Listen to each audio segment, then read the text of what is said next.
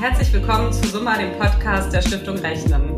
Hier könnt ihr mit allem rechnen und wir rechnen mit euch. Mathematik ist überall und Rechnen ist neben Lesen und Schreiben eine der wichtigsten Fähigkeiten, die wir erlernen.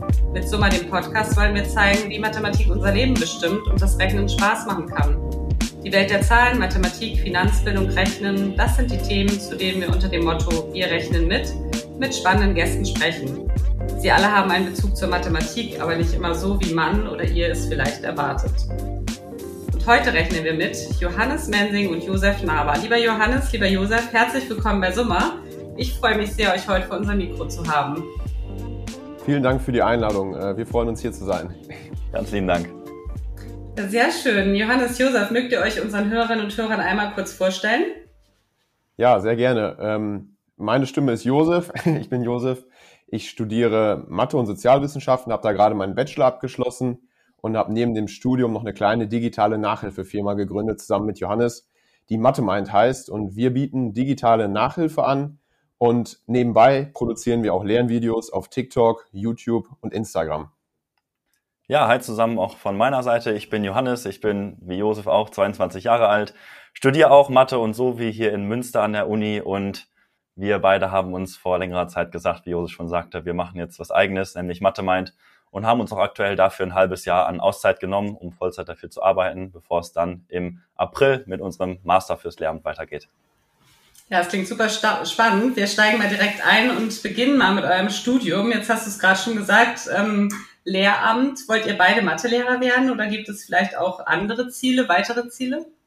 Um es kurz zu halten, ja, auf jeden Fall wollen wir Lehrer werden, weil wir es, wir lieben es einfach, Mathe zu erklären und auch mit jungen Leuten zusammenzuarbeiten und vor allen Dingen für die so eine wichtige Rolle im Leben einnehmen zu können. Weil Mathelehrer sein oder generell Lehrer sein heißt ja nicht nur erklären, sondern heißt ja irgendwie auch Vorbild und Mentor zu sein. Und da freuen wir uns sehr drauf, das machen zu können. Unser Ziel ist es, halbtags Lehrer zu arbeiten und halbtags im Unternehmen in Mathe zu arbeiten. Es kann aber auch sehr, sehr gut sein, zugegebenermaßen, dass wir Vollzeit im Mathe meint drinbleiben und dann da unsere Lehrtätigkeit umsetzen. Ja, klasse. Was ist denn für euch in dem Studium besonders spannend? Was fasziniert euch so an Mathematik? Ja, das ist äh, ganz spannend, weil Studium Mathematik nochmal ganz anders ist als äh, Schulmathematik. Also äh, wir sind so ein bisschen mit der Einstellung ins Studium gegangen, dass das so ein bisschen anknüpft an die Schulmathematik. Aber im Studium die Mathematik ist nochmal eine ganz neue Denkweise. Man lernt Mathematik nochmal ganz neu kennen. Und äh, für uns beide war es auch gerade die ersten drei Semester ein sehr, sehr trockenes und hartes Brot, äh, das Mathematikstudium. Aber jetzt im Rückblick und im, im Nachgang haben wir echt gemerkt, okay, wir haben echt nochmal unsere Denkweise ganz umstellen können und können jetzt eigenständig schwierige mathematische Probleme lösen. Und äh, wir sind davon total begeistert, ähm, dass wir mittlerweile diese Fähigkeit uns aneignen kon konnten und sind auch froh, ähm, das, das gelernt zu haben. Außerdem war es, glaube ich, auch mal ganz gut, so die Position zu haben und die Denkweise zu haben, okay, ich kann eine Aufgabe nicht direkt lösen oder ich verstehe Inhalte nicht direkt. Gerade wenn man irgendwann mal Lehrer wird, dass man sich auch in, in den Schüler so reinversetzen kann und reindenken kann, okay, wa warum klappt es gerade nicht oder wo sind gerade die Stellen, an denen, denen man angreifen muss. Und ich glaube, auch dafür ist äh, das sehr herausfordernde, aber auch spannende Studium sehr wichtig. Magst du noch was ergänzen oder ist das für dich, äh, machst du einen Haken dran und sagst genauso? Ich mache einen Haken dran. Besser hätte ich nicht sagen können. Sehr schön. Die digitale Vermittlung der Inhalte ist euch ja auch besonders wichtig. Wie sehe denn der ideale digitale Matheunterricht für euch aus, wenn ihr ihn so ausmalen könntet? Oder wie würdet ihr gerne unterrichten, wenn ihr an den Schulen dann später seid?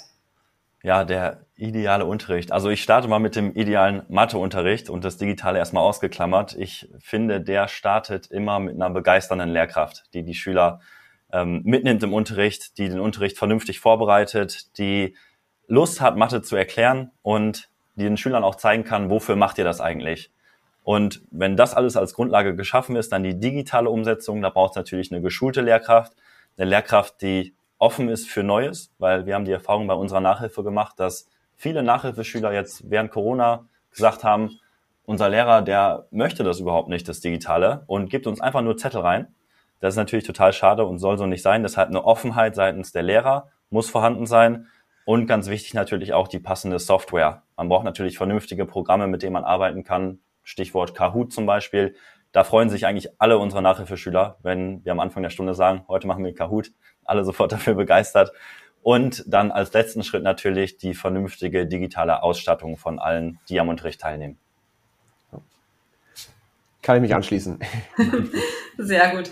Ähm, jetzt haben wir darüber gesprochen, was euch, was euch wichtig ist, wie der Unterricht aussehe, aber was wünscht ihr euch denn für die technische Infrastruktur? Du hast es gerade so ein bisschen angesprochen und für die Ausstattung vor allen Dingen an den Schulen, also Hardware, Software, das sind ja zwei Themen. Ähm, was, was braucht man denn da für den zukünftigen Matheunterricht? Ja, also ähm, das ist auch ein gewissermaßen ein politisches Thema. Wir haben vor kurzem die Wahlprogramme aller Parteien auf Bildungspolitik untersucht und da kurze Erklärvideos zu gemacht. Und da war es so, dass eigentlich äh, in jedem Programm stand ein digitales Endgerät für jeden Schüler, für jede Schülerin.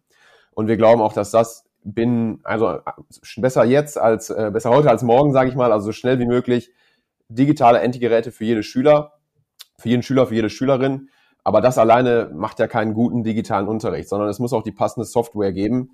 Und da sind wir immer sehr begeistert von Software, die entdeckendes Lernen fördert.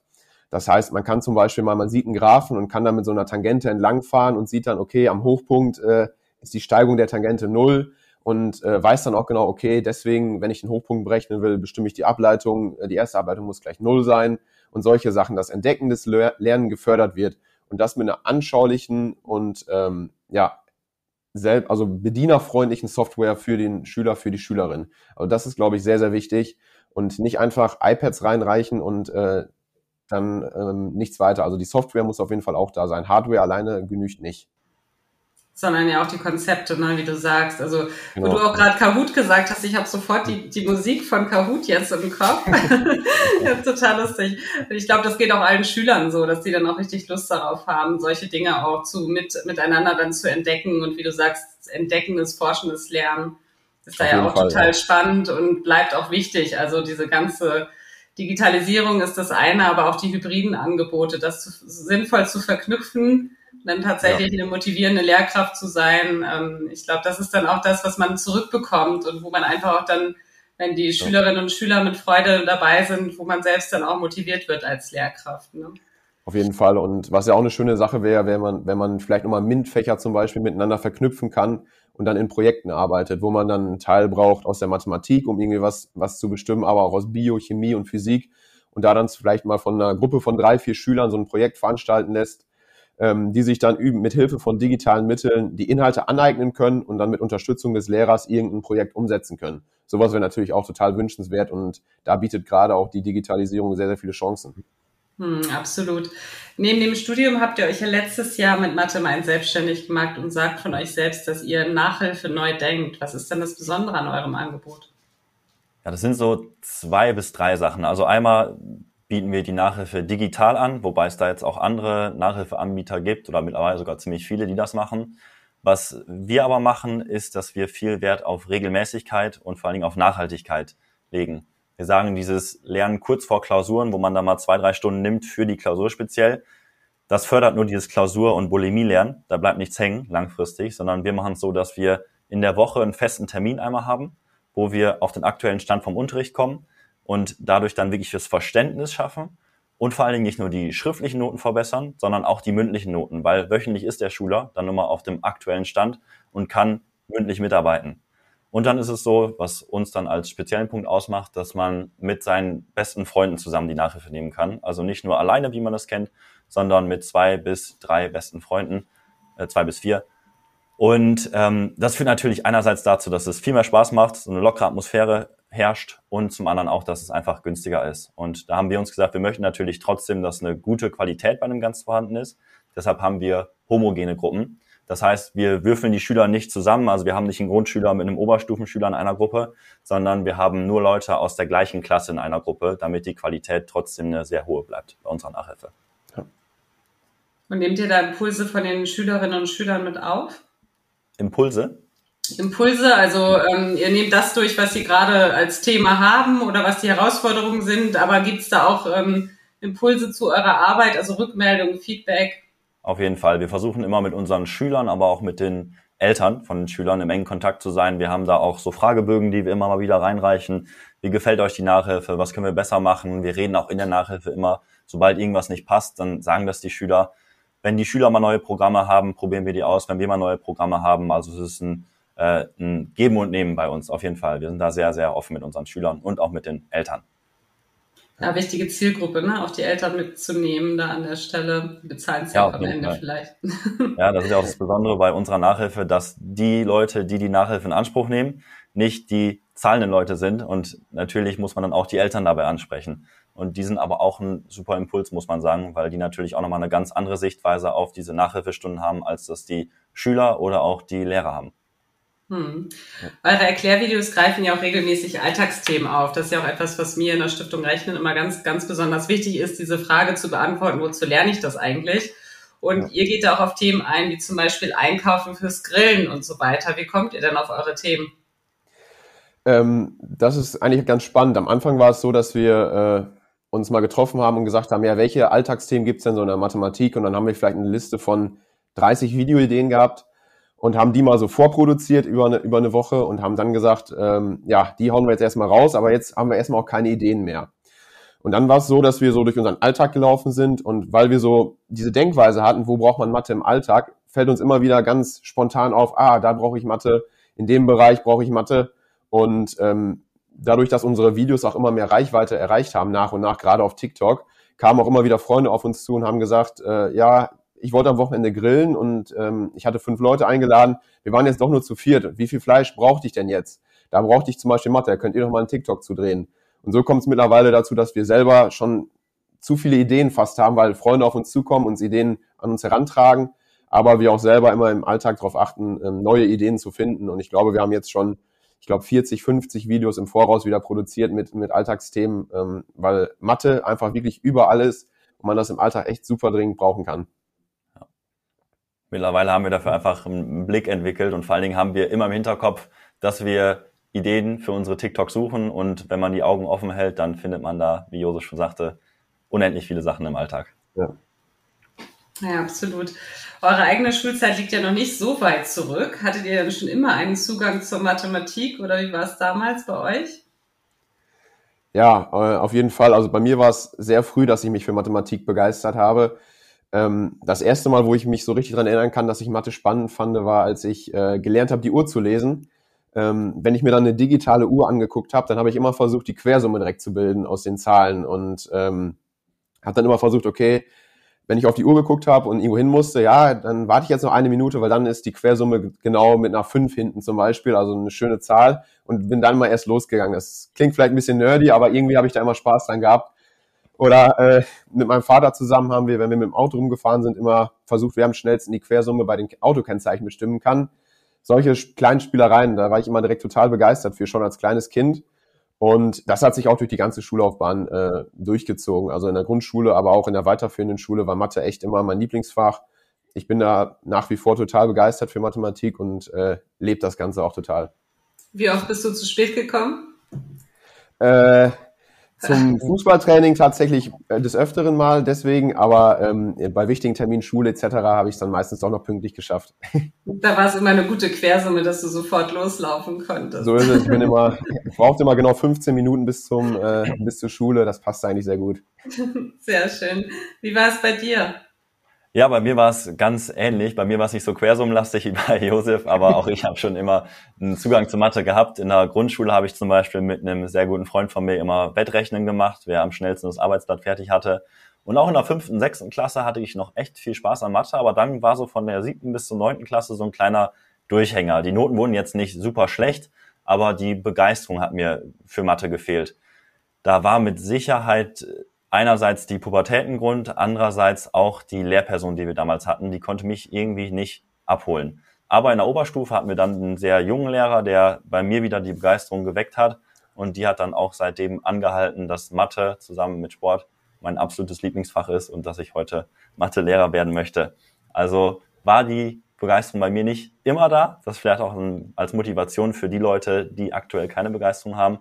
Aber es kann sich halt auch ganz, ganz schnell ändern. Was könnt ihr den Schülerinnen und Schülern und auch deren Eltern vielleicht raten, wenn man Berührungsängste mit Mathematik hat? Was kann man dagegen tun? Ja, das ist auf jeden Fall ein sehr, sehr großes Thema. Ähm, also was, was ich finde persönlich ist, dass man eine andere Fehlerkultur etablieren sollte. gerade in der Mathematik. Man hat oft Angst, Fehler zu machen, aber es ist überhaupt nicht schlimm, in Mathe Fehler zu machen. Wichtig ist der Umgang mit den Fehlern dann. Also man soll sich ruhig an schwierige Aufgaben auch rantrauen und versuchen, die zu lösen und äh, einfach mal machen. Und wenn man dann einen Fehler macht, dann muss man natürlich nachher die Fehleranalyse machen und sagen, okay, das und das habe ich falsch gemacht aus den und den Gründen. Ähm, aber das ist dann nicht schlimm. Also man sollte so einen Fehler nicht als Niederlage sehen, sondern einfach als Lerneffekt. Der sollte viel mehr hervorgehoben werden und die Schüler sollten auch dazu motiviert werden, Fehler zu machen. Und ähm, durch diese Fehleranalyse, die dann im Nachgang stattfindet, hat der Schüler im, im, im Nachhinein auf jeden Fall was gelernt und zum anderen beim nächsten Mal nicht mehr diese Berührungsängste mit den Aufgaben, weil er sich nicht schämen muss, wenn er mal ein falsches Ergebnis hat. Bei den Eltern ist es so, dass man auch da versuchen sollte, viel zu kommunizieren. Also das machen wir auch immer bei unserer Nachhilfe, dass wir am Anfang mit den Eltern immer ein Gespräch, entweder ein Telefonat oder eine Videokonferenz machen, wo wir genau mit denen besprechen, was macht der Schüler gerade, grob umreißen, worum geht's da. Je nachdem, wenn es nachher in die Oberstufe oder in den LK geht, ist das für viele Eltern auch nicht mehr direkt verständlich, aber zumindest grob umreißen, was wird gerade gemacht. Daran arbeiten wir gerade mit, mit, mit ihrem Kind und ähm, einfach diese offene Kommunikation zu haben und denen das Gefühl geben, Mathe ist gar nicht so fern, wie man es vielleicht vermutet. Ich glaube, das sind Punkte, die sehr, sehr wichtig sind, um diese Berührungsängste zur Mathematik abzubauen. Vor Mathe meint habt ihr beide ja schon als Nachhilfelehrer gearbeitet und seid beide auch Content Creator bei Simple Club gewesen. Wann und wie entstand denn die Idee, ich sag's mal ein bisschen salopp, euer eigenes Ding zu machen? Ja, also ich glaube, so der Ausgangspunkt für das Ganze war, dass Josef und ich während des Studiums irgendwann angefangen haben, uns mit Persönlichkeitsentwicklung zu beschäftigen. Und dann wurde uns dadurch klar, wir möchten irgendwas in der Richtung machen, was eigenes und äh, die letztendliche Idee für was Konkretes kam dann bei einer Busfahrt aus unserer Heimat in unsere Studienstadt Münster. Da haben wir uns überlegt, wir möchten gerne einen Abi-Vorbereitungskurs veranstalten.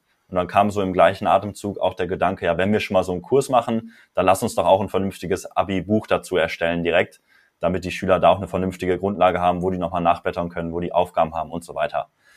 Und dann haben wir irgendwann unser erstes Treffen zu dem Ganzen gemacht, haben uns dann auf den Namen Mathemind zum Beispiel geeinigt, ähm, haben mal überlegt, wie wollen wir jetzt vorgehen und haben dann auch zeitgleich einen Instagram-Account aufgebaut, weil wir gesagt haben, wir brauchen ja auch irgendwie Reichweite, um uns auf uns aufmerksam zu machen. Ja, und dann hatten wir unser Buch in der ersten Fassung fertig, aber waren damit nicht so wirklich zufrieden und äh, haben dann nochmal das Projekt wieder neu aufgerollt, aber auch gleichzeitig mit Lernvideos angefangen, haben dann nach einer Zeit gemerkt, Lernvideos, die machen uns super viel Spaß, aber wir möchten gerne noch näher am Schüler sein und diesen Lehrerberuf noch irgendwie mehr umsetzen, weil auch der Kontakt auch mit Schülern einfach super viel Spaß macht. Dann kam die Nachhilfe und jetzt ist es tatsächlich endlich soweit, dass unser Buch auch dieses Jahr fertig wird und es nächstes Jahr den ersten Abi-Vorbereitungskurs gibt bei uns. Also es waren viele Umwege, aber wir sind am Ende dann doch bei unserem anfänglichen Ziel gelandet, haben uns aber nebenbei dann auch noch viele andere Sachen aufgebaut. So ist es, kann ich mich nur anschließen. Wie ist denn die Rückmeldung aus eurer Community? Was sagen die Schülerinnen und Schüler?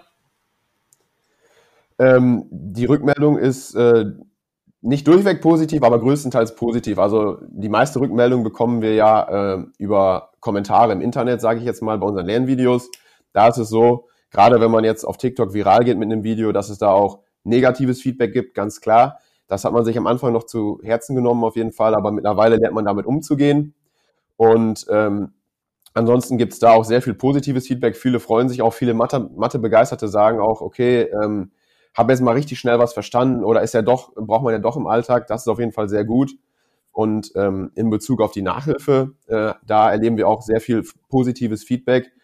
Ähm, besonders positiv wird immer dieser Aspekt hervorgehoben, wir haben wieder Spaß an der Mathematik und das versuchen wir auch zu vermitteln, gerade weil wir beide ja noch recht jung sind, also noch nicht lange aus der Schule raus sind, auch noch die Themen der Jugendlichen äh, sehr gut kennen, versuchen wir auch mal mit anschaulichen Beispielen, mit interessanten Aufgaben, mit Realitätsbezug ähm, mit den Schülern zu arbeiten und das, das kommt sehr gut an und ähm, ich glaube, ähm, dass da auch viel Potenzial liegt, wenn man, wenn man noch sehr nah am Schüler ist. Ja, und ganz wichtig ist uns auch immer, wenn es um Feedback geht, dass es einfach sachlich ist. Also es ist überhaupt kein Problem, mal zu schreiben, äh, ist das so richtig? Also einfach mal zu fragen oder zu sagen, Jungs, ihr habt euch da verrechnet, weil uns kann das natürlich passieren, dass wir uns mal verrechnen. Aber teilweise ist es dann leider auch so, dass das nicht auf einem sachlichen Level geschieht und das ist dann immer schade. Wobei, wie Josef schon sagte, der größte Teil positiv ist und wir uns das Ganze auch nicht mehr so zu Herzen nehmen. Aber wir setzen uns immer für eine sehr ähm, sachliche Kommunikationsebene ein. Ja, das finde ich gut. Was sind denn eure Ziele mit Mathe Mind? Wie stellt ihr euch da die Zukunft vor? Also wir haben natürlich Ziele, wenn es um unsere Größe geht, um unsere Reichweite und so weiter. Aber ich glaube, da sind jetzt konkrete Zahlen gar nicht mal so interessant. Viel interessanter ist, glaube ich, ein Leitsatz, den Josef und ich seit Tag eins haben und der ist, jeder kann Mathe. Und da stehen wir auch voll dahinter, weil wir einfach der Meinung sind, jeder kann Mathe verstehen, nicht gleich schnell und nicht mit dem gleichen Zugang, aber jeder kann's. Und wir versuchen mit Mathe meint, dieses Ziel zu beweisen. Also allen zu zeigen, jeder kann wirklich Mathe verstehen. Das machen wir mit Lernvideos, das machen wir mit, äh, mit Nachhilfe, das machen wir mit unserem Abi-Buch und so weiter. Das ist so immer unser übergeordnetes, übergeordnetes Ziel, wo wir uns auch immer hinterfragen, bei neuen Dingen, die wir machen, ist das jetzt irgendwie Teil davon, dass wir mit der Aktion zeigen können, jeder kann Mathe verstehen. Also übergeordnetes Ziel, an dem wir uns immer orientieren und wo wir voll dahinter stehen, jeder kann Mathe verstehen. Ja, schönes Motto.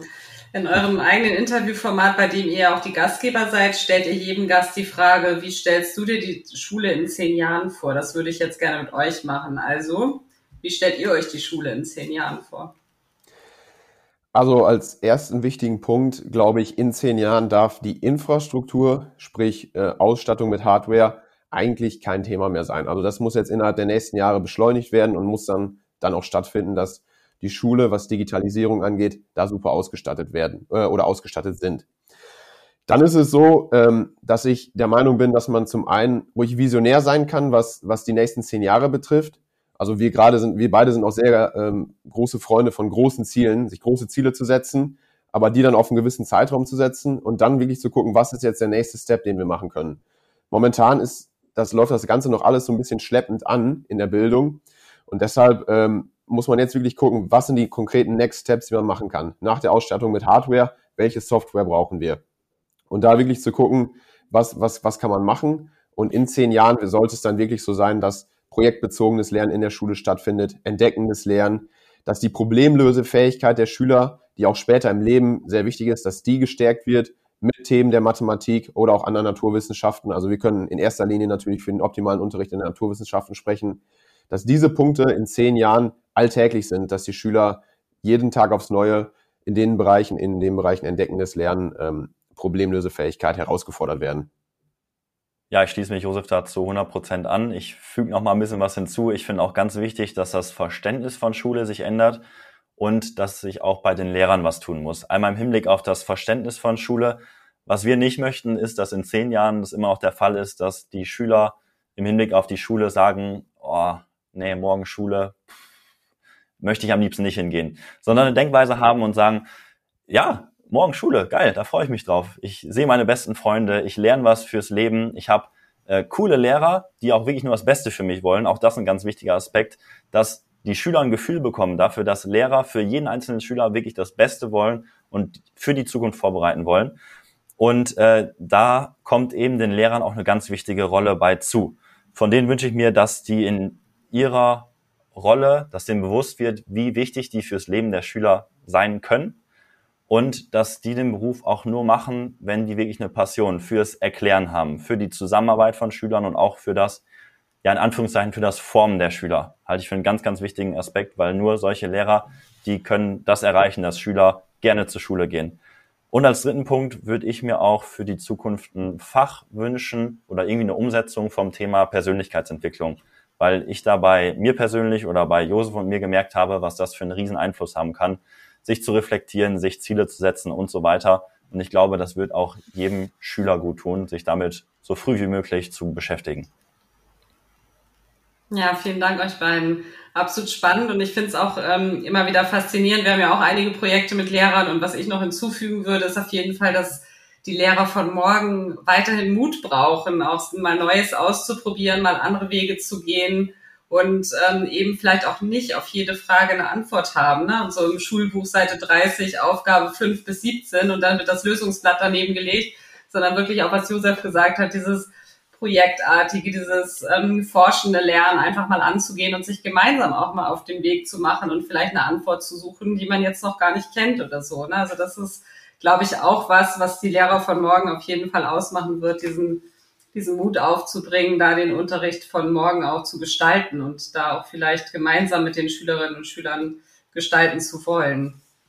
Ja, Josef und ich, wir kommunizieren da auch immer ganz offen, dass wir jede Menge Fehler machen. Das gehört einfach dazu. Und Josef hat ja auch schon erzählt, dass Fehler eigentlich die besten Lehrer sind, gerade im Bereich Mathematik. Und wir finden es auch ganz wichtig, eng zusammenzuarbeiten mit den Schülern. Also ruhig mal den Mut zu haben und die Schüler zu fragen, gefällt euch das, was ich hier mache? Oder soll ich was anders machen? Weil da hat ja keiner was von, wenn man seinen Unterricht immer gleich durchzieht und die Schüler gar keinen Spaß daran haben. Man macht es ja letztendlich für die Schüler und äh, deswegen sind die natürlich auch ein ganz wichtiger Part, um da Einfluss drauf zu nehmen. Ja, das stimmt. Genau, ja, vielen, vielen Dank schon mal für die sehr, sehr spannenden Einblicke in eure Arbeit. Ähm, zum Ende unseres Gesprächs gibt es nochmal zwei Fragen, die wir allen unseren Gästen stellen. Und bei zwei Gästen teile ich die Fragen einfach heute mal auf. Und die erste Frage ist für Josef. Wo rechnest du denn privat genau nach, Josef? Ähm, das ist, glaube ich, eine ganz witzige Antwort. Also wir machen immer äh, den Spaß untereinander, dass ich so ein bisschen statistiksüchtig bin.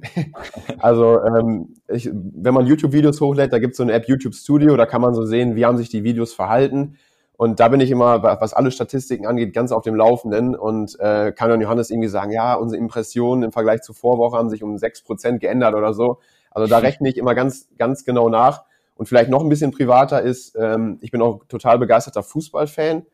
Und äh, ich bin Bayern-Fan und gucke dann auch immer ganz genau ähm, bei, der, bei den aktuellen Torquoten, können sie den, wenn die das so halten, können die dann einen neuen Rekord aufstellen, ähm, die meisten Tore in einer Saison und solche Sachen. Da habe ich immer viel Spaß dran und rechne dann immer mit so Statistiken so ein bisschen für mich einfach rum. Also das ist, da rechne ich sehr genau nach. Und die Uhrzeit, rechnest du die auch immer noch mal in der Quersumme? Auf jeden Fall, ja, das mache ich auch immer gerne noch. Sehr gut. Die zweite Frage an dich, Johannes. Wann und wobei hast du dich denn das letzte Mal so richtig verrechnet? Puh, so richtig verrechnet. Also, wie gesagt, man verrechnet sich zwangsläufig immer mal wieder. Gerade bei unseren TikToks, wenn wir da pro Woche sieben, acht aufnehmen, dann verrechnet man sich zwangsläufig immer mal wieder. Ich glaube, so richtig verrechnet, das war, als wir ein Video aufnehmen wollten für unseren YouTube-Kanal, wo wir zeigen wollten, so nehmen wir unsere TikToks auf. Und da habe ich dann TikTok aufgenommen zum Thema Brüche erweitern. Also eigentlich kein so schwieriges Thema. Und dann habe ich das Video einmal aufgenommen für unseren YouTube-Kanal, hatte mich da schon zweimal verrechnet, dann noch für den TikTok-Kanal danach. Dann ist mir da beim Brechen aufgefallen, dass ich bei 21 plus 25 auf 56 statt 46 kam. Und dann musste ich nochmal anfangen, für YouTube aufzunehmen und dann nochmal für TikTok. Da wurde ich dann auch von Josef ein bisschen ausgelacht. Aber zu Recht. Nein, das kann einfach mal passieren, dass man so kleine Fehler macht. Das war natürlich im Spaß ausgelacht. Ne? Wir haben natürlich bei uns bei Mathe meint auch eine super Fehlerkultur, wie wir es gerade gepredigt haben. Äh, ja, aber das ist immer so ein bisschen der Humor zwischen uns und äh, genau. Ja, auf jeden Fall. Sehr gut. Und eine Frage, die ihr vielleicht beide jeder für sich beantworten könnt, gibt es etwas, was ihr gerne berechnen können würdet, wenn man es könnte? Ähm, ja, da haben wir spannenderweise letztens noch drüber gesprochen. Ähm, wir fänden es ganz cool, wenn wir bei uns integriert so einen kleinen Algorithmus hätten, der uns sagen kann, die Themen, die sind im Internet noch gar nicht so aufgegriffen worden in der Mathematik. Dazu fehlt den Schülern noch an Material. Und wenn das uns äh, irgendwie mit einem Algorithmus, was ja jetzt nicht direkt berechnen ist, aber irgendwie auch schon, äh, wenn wir den bei uns integriert hätten und äh, programmieren könnten in unserem Kopf, dann äh, würden wir das ganz gerne berechnen können und dann immer die passenden Inhalte erstellen, die auch gerade notwendig sind. Ja, genau. Oder vielleicht, wo wir in fünf Jahren stehen, dass wir es jetzt schon berechnen könnten. Aber gut, vielleicht macht es auch ein bisschen was aus, da die Ungewissheit zu haben und äh, mal zu schauen, wo wir dann landen. Ja, das ist spannend. Auf jeden Fall. Also zum Schluss bitten wir unsere Gäste immer einen Satz zu vervollständigen. Macht das gerne gemeinsam. Ähm, euer Satz lautet, Mathe lernt man digital am besten, wenn? Punkt, Punkt, Punkt. Ähm, ich würde sagen, man lernt es am besten, wenn ähm, die Problemlösefähigkeit der Schüler geschult wird, wenn es experimentelles und entdeckendes Lernen gibt und äh, wenn die Schüler Spaß an der Mathematik haben und das Ganze mit digitalen Soft- und Hardware unterstützt wird. Genau, ich finde, das ist schon ganz gut jetzt im Gespräch herausgekommen, worauf es uns ankommt. Ich würde mich da anschließen. Ein breites Angebot an sinnvollen Programmen vorhanden ist, die Lehrer geschult und vor allen Dingen auch offen für die digitale Umsetzung sind und dann ein Punkt, der nicht so zwingend mit dem Digitalen zu tun hat, sondern der gilt für jede Art von Unterricht, dass die Lehrperson für ihren Job brennt und ihre Begeisterung auf die Schüler übertragen kann. Ja, klasse. Ganz, ganz herzlichen Dank für dieses Gespräch, lieber Johannes, lieber Josef. Hat mir viel Spaß gemacht. Dankeschön, dass ihr heute vor meinem Mikro hier wart. Vielen Dank. Wir haben uns sehr gefreut über die Einladung und, und, und, mir hat es auch super viel Spaß gemacht und ich denke, Johannes auch. Da schließe ich mich an. Mir auf jeden Fall auch. Dankeschön. Ganz herzlichen Dank. Ja, und wenn euch unser Podcast Summa gefallen hat, freuen wir uns, wenn ihr Summa abonniert und eine positive Bewertung abgebt. Hört wieder rein, wir rechnen mit euch.